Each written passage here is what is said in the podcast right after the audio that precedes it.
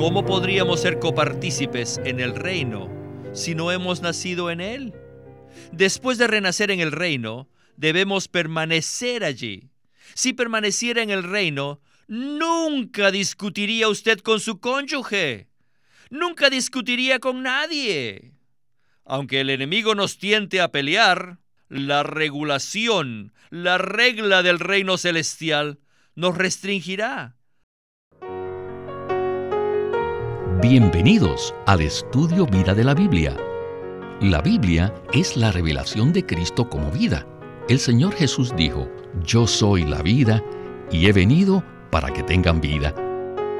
Los invitamos a que visiten nuestra página de internet radiolsm.com y allí podrán escuchar gratuitamente todos los programas radiales del Estudio Vida.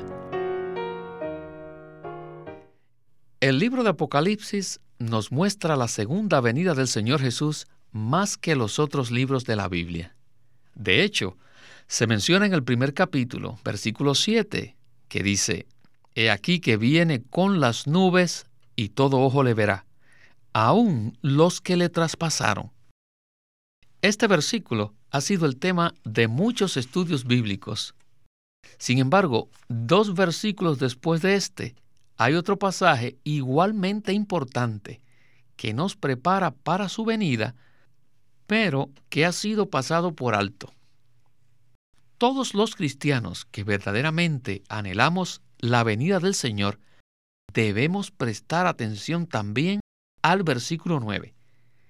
Y de esto es que trata el estudio vida de Apocalipsis de hoy, que se titula Copartícipes en la tribulación, en el reino y en la perseverancia en Jesús. Y para darnos los comentarios en este estudio vida, se encuentra con nosotros Eric Romero. Bienvenido una vez más, Eric. Gracias. Este programa de hoy realmente nos ayudará a prepararnos para la segunda venida del Señor. Sí, muchos de los que leen el libro de Apocalipsis se interesan en saber acerca de la venida de Cristo. Pero no podemos pasar por alto Apocalipsis 1.9 si deseamos participar en la segunda venida de Cristo.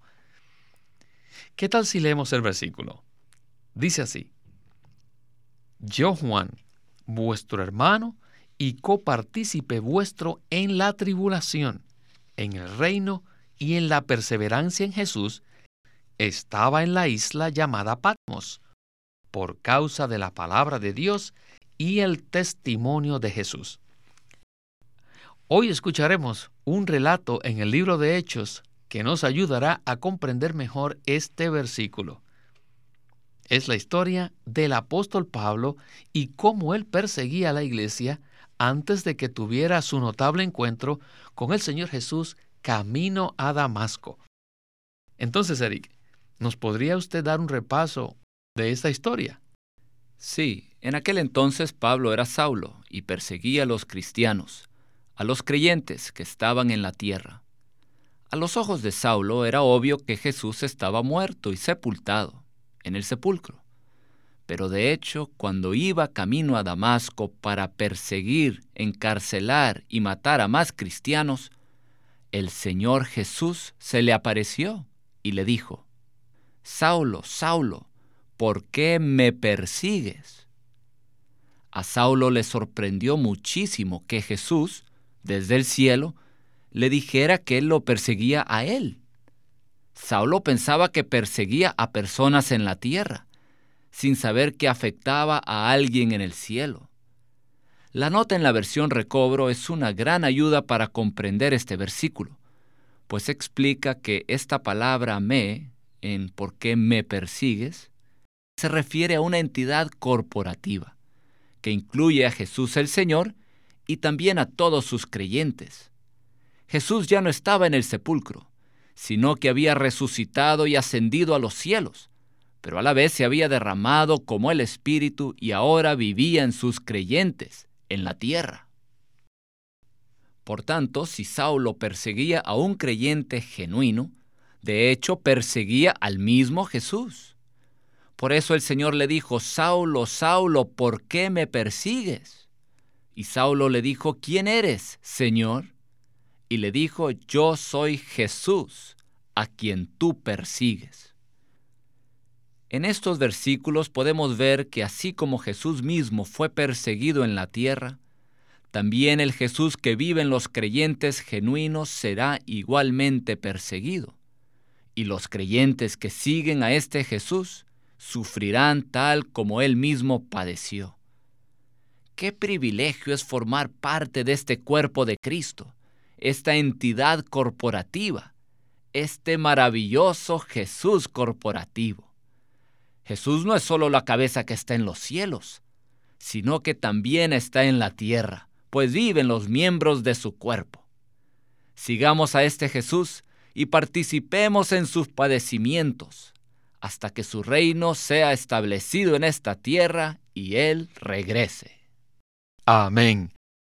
Eric, es muy importante saber que cuando experimentamos tiempos de persecución, no somos nosotros a quienes persiguen, sino que en realidad participamos, o más bien somos copartícipes en la tribulación, en la persecución del mismo Señor Jesús. Si tenemos esto claro, esto va a ser una gran diferencia en nuestra experiencia. Al ser uno con Jesús, participamos en la comunión de sus padecimientos. Bueno, con esta introducción, comencemos el mensaje con Windesley para escuchar acerca de ser copartícipes en la tribulación en Jesús. Adelante. El versículo 9 dice, Yo, Juan, vuestro hermano y copartícipe vuestro, en la tribulación, en el reino y en la perseverancia en Jesús. La persecución que padecemos es la persecución de Jesús nosotros padecemos de su persecución. ¿Por qué? Porque primero, cuando el Señor Jesús estaba en la tierra, Él sufrió de lo mismo. Y en segundo lugar, mientras que sufrimos hoy, Él sufre en nosotros y con nosotros. El día que Saulo de Tarso iba apresurado a Damasco para arrestar a todos los que invocaban el nombre de Jesús, como dice Hechos 9:5, el Señor Jesús lo tumbó y le preguntó, Saulo, Saulo, ¿por qué me persigues? Y Saulo dijo, ¿quién eres, Señor? Y le dijo, yo soy Jesús. Saulo de Tarso jamás se imaginó ni comprendía que perseguía a Jesús. Él pensaba que Jesús estaba en el sepulcro. Según él, no perseguía a Jesús, sino a Esteban, Pedro, Juan y a los demás discípulos. Pero jamás se dio cuenta que el que perseguía era Jesús. Pero según el Señor Jesús, Saulo lo perseguía a él, debido a que Jesús estaba dentro de Juan, de Pedro y Esteban. Así que Jesús era uno con todos sus miembros. ¿Qué diríamos hoy? Cuando nosotros somos perseguidos, Jesús es perseguido. ¿Por qué? Debido a que Jesús es uno con nosotros. Jesús está en nosotros. Aleluya. Tenemos al consolador y padecemos de su padecimiento. Somos copartícipes en la tribulación de Jesús si permanecemos fieles y honestos por causa de su testimonio. Y si por eso somos perseguidos, esa es la persecución en Jesús, y por lo tanto es su padecimiento. El versículo 1.9 de Apocalipsis dice, Yo Juan vuestro hermano, y copartícipe vuestro en la tribulación, en el reino y en la perseverancia en Jesús mientras esperamos su regreso. Ajá, tenemos que ser uno de los copartícipes en su tribulación. Debemos ser copartícipes en los sufrimientos en Jesús. Eric, no hay duda que este libro contiene muchos temas extraordinarios, por lo cual sería fácil darle menos importancia a un pasaje como este. Sin embargo, como hemos visto anteriormente en este ministerio, las riquezas muchas veces se encuentran en los puntos finos. Y ciertamente no debemos pasar por alto la experiencia de ser copartícipes en la tribulación en Jesús, ¿verdad? Claro que no, pues participar de la tribulación en Jesús nos prepara para su segunda venida. El capítulo 53 de Isaías, uno de los pasajes más preciosos de toda la Biblia, describe claramente que Jesús es un hombre experimentado en aflicción. Isaías 53, versículo 3, hablando del Mesías, dice, despreciado y desechado entre los hombres, varón de dolores, experimentado en quebranto. Según los hechos de la vida de Jesús, su nombre denota aquel que pasó por quebrantos y sufrimientos. De manera que si Él sufrió así, nosotros, que somos su réplica, su testimonio, también hemos de participar en la tribulación en Jesús. Lo que padezcamos no serán nuestros sufrimientos, sino los de Él, debido a que lo amamos, lo seguimos y somos uno con Él. Si hemos de ser el testimonio de Jesús, participaremos en los padecimientos y tribulación en Jesús, y así nos prepararemos para su segunda venida. Nosotros deseamos ser uno con Jesús.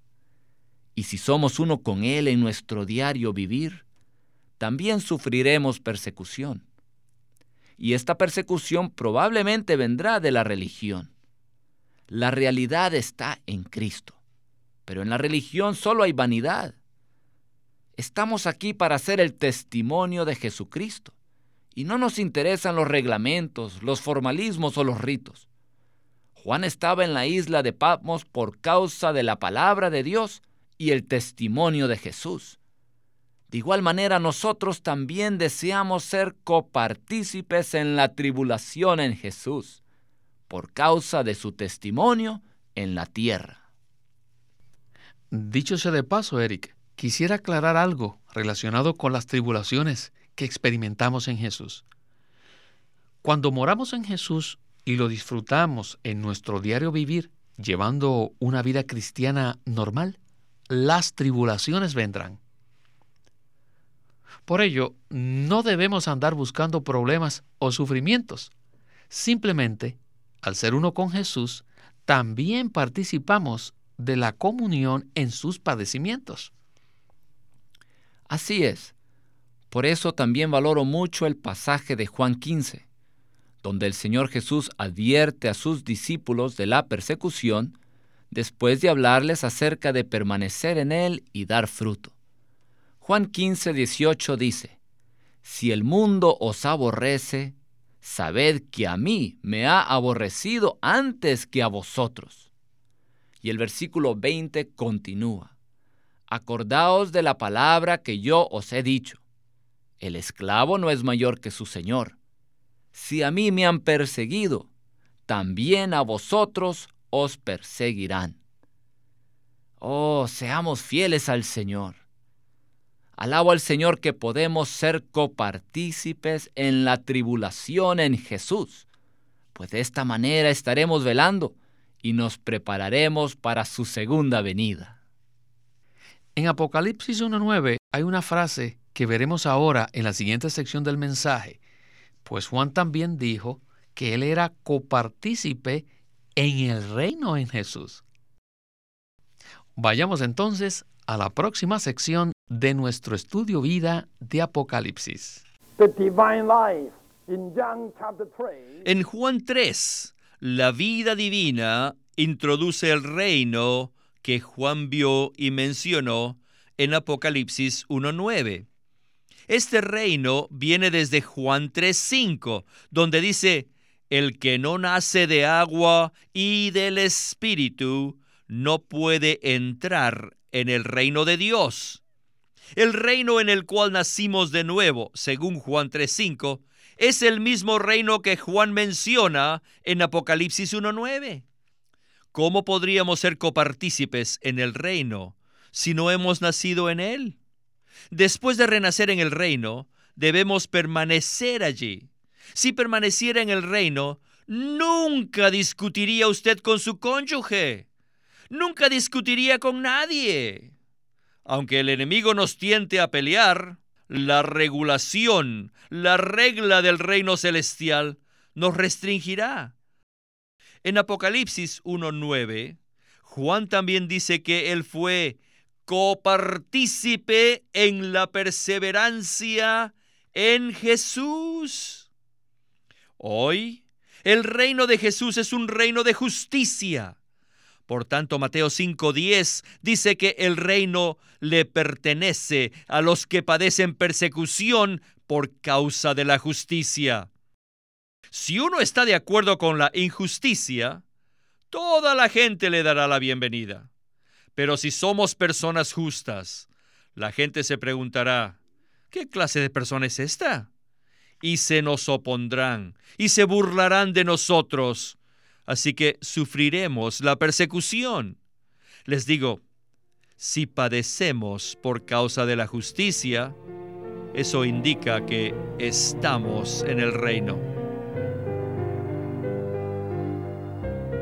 Eric, el Evangelio de Mateo presenta con claridad la verdad respecto al reino de Dios, pero los escritos de Juan no presentan la enseñanza, sino que nos presentan la vida. ¿Qué tal si vemos la conexión entre la vida divina que Juan introduce en su Evangelio y el reino que ahora menciona en Apocalipsis? Me ayuda a recordar el hecho de que para pertenecer a cierto reinado se necesita la vida de dicho reino. Por ejemplo, todas las plantas que están en el reino vegetal tienen la vida botánica. Y para estar en el reino humano es necesario tener la vida humana. De igual manera, para estar en el reino de Dios, se requiere tener la vida divina, la vida de Dios. Por eso Juan 3 habla acerca de nacer de nuevo para entrar en el reino de Dios. Cuando recibimos la vida eterna de Cristo al ser regenerados, también recibimos la naturaleza divina con sus reglamentos. Antes de ser salvos teníamos un vivir pecaminoso, pero después de ser salvo ya no podemos vivir así, debido a que tenemos al Rey Jesús en nosotros. Y como resultado ya no agradamos a la gente mundana, por lo cual nos persiguen. Pero Hechos 14:22 nos alienta mucho diciendo, es necesario que a través de muchas tribulaciones entremos en el reino de Dios. Cuando tomamos el camino de justicia, obedecemos al Rey Jesús que mora en nuestro espíritu, y el mundo, que está sujeto al sistema satánico de injusticia, nos perseguirá. El reino de Dios es un reino de justicia. Me gusta Romanos 14, 17 que dice, porque el reino de Dios no es comida ni bebida, sino justicia, paz y gozo en el Espíritu Santo. Al recibir a Cristo, recibimos su vida y naturaleza divinas en nosotros, es decir, recibimos al Rey y su reinado el Rey Jesús se ha sembrado en nosotros y a medida que su vida crece en nosotros, nos regula, nos corrige, nos somete y nos gobierna, de tal manera que su reino se expande en nosotros. Hemos recibido la vida maravillosa de Jesús y ahora Él nos rige en nuestro interior constantemente, disciplinándonos a fin de que seamos su testimonio su pueblo, su novia, los que esperamos su regreso. Ciertamente anhelamos su venida, por lo cual oramos, oh Señor Jesús, venga tu reino. Ven Señor Jesús. Amén. Bueno, en la última sección del estudio vida de hoy escucharemos otra palabra que también se encuentra en Apocalipsis 1.9, y es la siguiente la perseverancia. Somos copartícipes en la tribulación, en el reino y en la perseverancia en Jesús. Vayamos a la conclusión de nuestro estudio. Para la tribulación y el reino necesitamos la perseverancia. Hoy necesitamos ver que el Señor Jesús, aún hoy, está perseverando. Consideremos cuánto se le han opuesto los seres humanos a Él. Todavía hoy la gente se burla del Señor Jesús. Por un lado, Él está sentado en los cielos y por otro lado, sigue sufriendo la burla, la oposición y la persecución. Él ha sufrido por más de 20 siglos sin vengarse. Él ha estado allí sentado, sufriendo todos estos ataques. Esta es la perseverancia de Jesús. Jesús ha perseverado todos los sufrimientos. Ahora cuando tenemos comunión con Él y Él habita en nosotros, ciertamente seremos copartícipes en su perseverancia. Entonces podremos sobrellevar todo. Simplemente perseveramos todas las persecuciones, los rumores, los rechazos y toda la oposición. Mientras esperamos su regreso, al ser copartícipes en su tribulación, reino y perseverancia, somos disciplinados, entrenados, preparados y hechos aptos para hacer su ejército. ¿Están ustedes esperando el regreso del Señor Jesús? Si lo espera, entonces tiene que saber que la mejor manera de esperarlo es ser copartícipe en su tribulación, su reino y su perseverancia. Eric, indudablemente, la Biblia manifiesta que nosotros los seguidores de Cristo, también participaremos en su persecución. El Señor Jesús tomó este camino que conduce a la gloria y si lo seguimos a Él, también hemos de padecer persecución. Sin embargo, quisiera preguntarle, ¿cómo podremos perseverar al ser perseguidos? La única manera de perseverar al ser perseguidos consiste en permanecer en Jesús. Podemos perseverar solo si permanecemos en Jesús, teniendo comunión continua con Él. En cuanto a esto, valoro mucho dos versículos.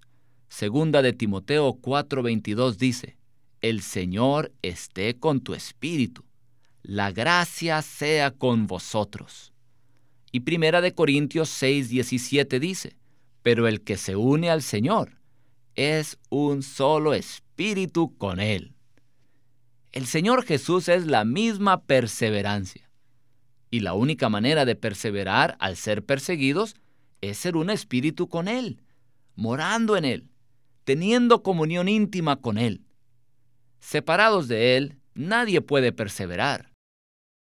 Alabado sea el Señor que somos partícipes de la perseverancia en Jesús y esto nos prepara para su segunda venida.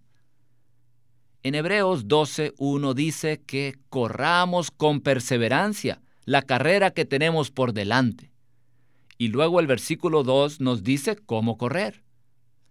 Puestos los ojos en Jesús, el autor y perfeccionador de nuestra fe, el cual por el gozo puesto delante de él sufrió la cruz menospreciando el oprobio, y se sentó a la diestra del trono de Dios. Así como el Señor fue perseguido, nosotros también seremos perseguidos. Hermanos y hermanas en Cristo, mantengamos nuestros ojos puestos en Jesús, el autor y perfeccionador de nuestra fe. Ven Señor Jesús. Amén. Ven Señor Jesús nuestros ojos están puestos en ti. Amén. Sí, mantengamos nuestros ojos puestos en Jesús y permanezcamos en Él. Eric, muchas gracias por habernos acompañado en el programa y hasta muy pronto. Gloria al Señor.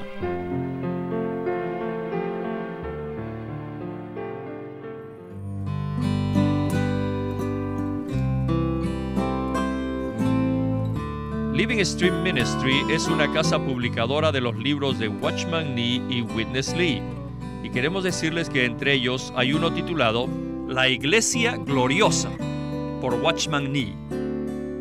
Dios ve la iglesia como los creyentes redimidos desde una perspectiva celestial.